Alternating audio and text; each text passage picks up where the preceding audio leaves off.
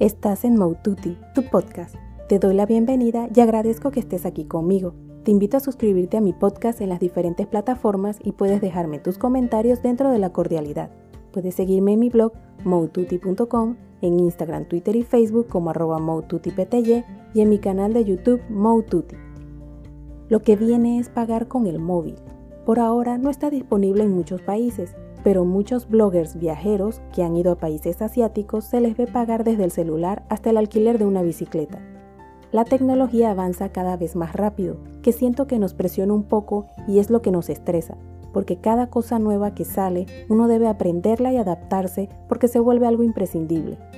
Para los que nacieron con poca o ninguna tecnología, no es sencillo adaptarse, y se puede ver que al revés es igual porque al poner a las nuevas generaciones equipos que no existen en la actualidad o que no se utilizan, no saben utilizarlos. Me deja pensando que lo que se hace hoy con la tecnología, si a las nuevas generaciones no les importa aprender a hacerlo sin ella, en el momento en que no tengan la tecnología no sabrán qué hacer. En algunas series de televisión recrean un apagón y las consecuencias.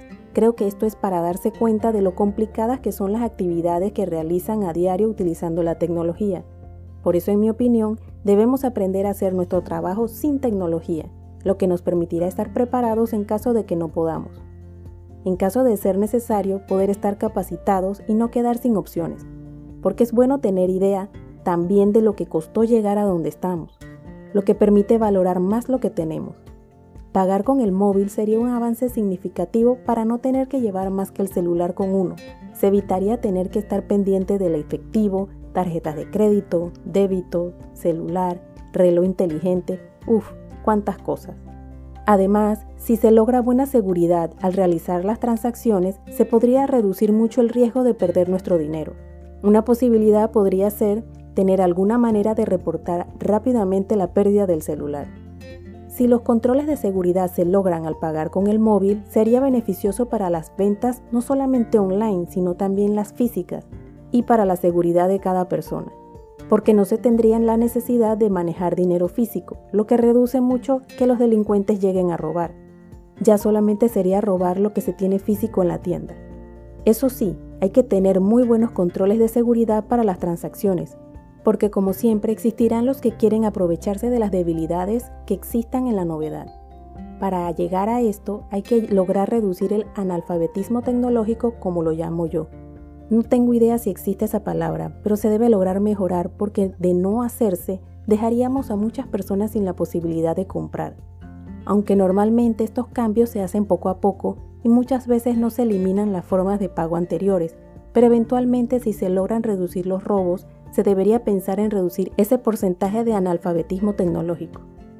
Entre las maneras de poder pagar utilizando el celular están algunas aplicaciones, las mismas permiten generar un código que uno utiliza para realizar el pago al comercio.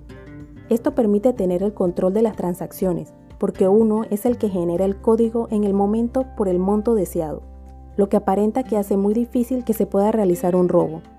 Son nuevas formas de acercarnos a un mundo más tecnológico, donde buscamos la comodidad y la inmediatez, para no tener que demorar tanto al realizar transacciones. Por ahora tenemos ciertas aplicaciones que permiten manejar dinero sin necesidad de tenerlo físicamente, ni necesitar una tarjeta de crédito. Es una manera de reducir lo que debemos llevar para realizar transacciones. Esto es hacia donde se dirigen los avances para realizar pagos. De esta manera se reduce significativamente lo que tenemos que llevar con nosotros para realizar transacciones. Además, podría lograrse que la manera de realizar los pagos se vuelva la misma o muy parecidas, lo que permitiría que fuera menos complicado al viajar, ya que no tendríamos que preocuparnos por esa parte.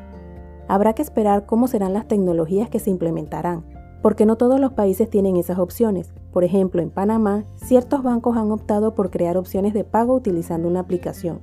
Otros bancos están empezando a permitir ciertas transacciones, pero solamente entre cuentas del mismo banco. Por ahora no tienen la opción de pagar a locales comerciales o a otros bancos.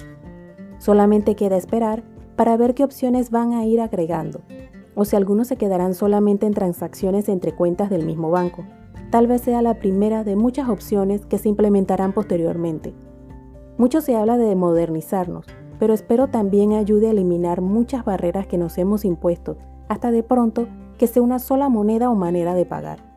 Para tu seguridad debes tener en cuenta las recomendaciones, por ejemplo, no prestar tu celular, ponerle contraseña, no hacer clic en los enlaces de los correos, aunque sean de personas conocidas. Debes descargar las aplicaciones desde lugares confiables, como por ejemplo la tienda de descargas oficial de tu marca de celular, y seguir los consejos que siempre se nos dan para evitar ser víctimas. Podríamos tomar en cuenta lo que dice la Oficina de Seguridad del Internauta que existe en España, aunque no sea para el resto del mundo, los consejos pueden servirnos a todos. En mis historias de Instagram mencionaré algunos de los consejos que dan para tratar de mantener la seguridad para el pago con el teléfono inteligente, que con el tema de salud y ambiente podría ser una buena opción para evitar tener que utilizar papel moneda. Nuevamente gracias, te invito a que estés pendiente de los próximos podcasts. Recuerda suscribirte a mi podcast Moututi y puedes dejarme tus comentarios dentro de la cordialidad.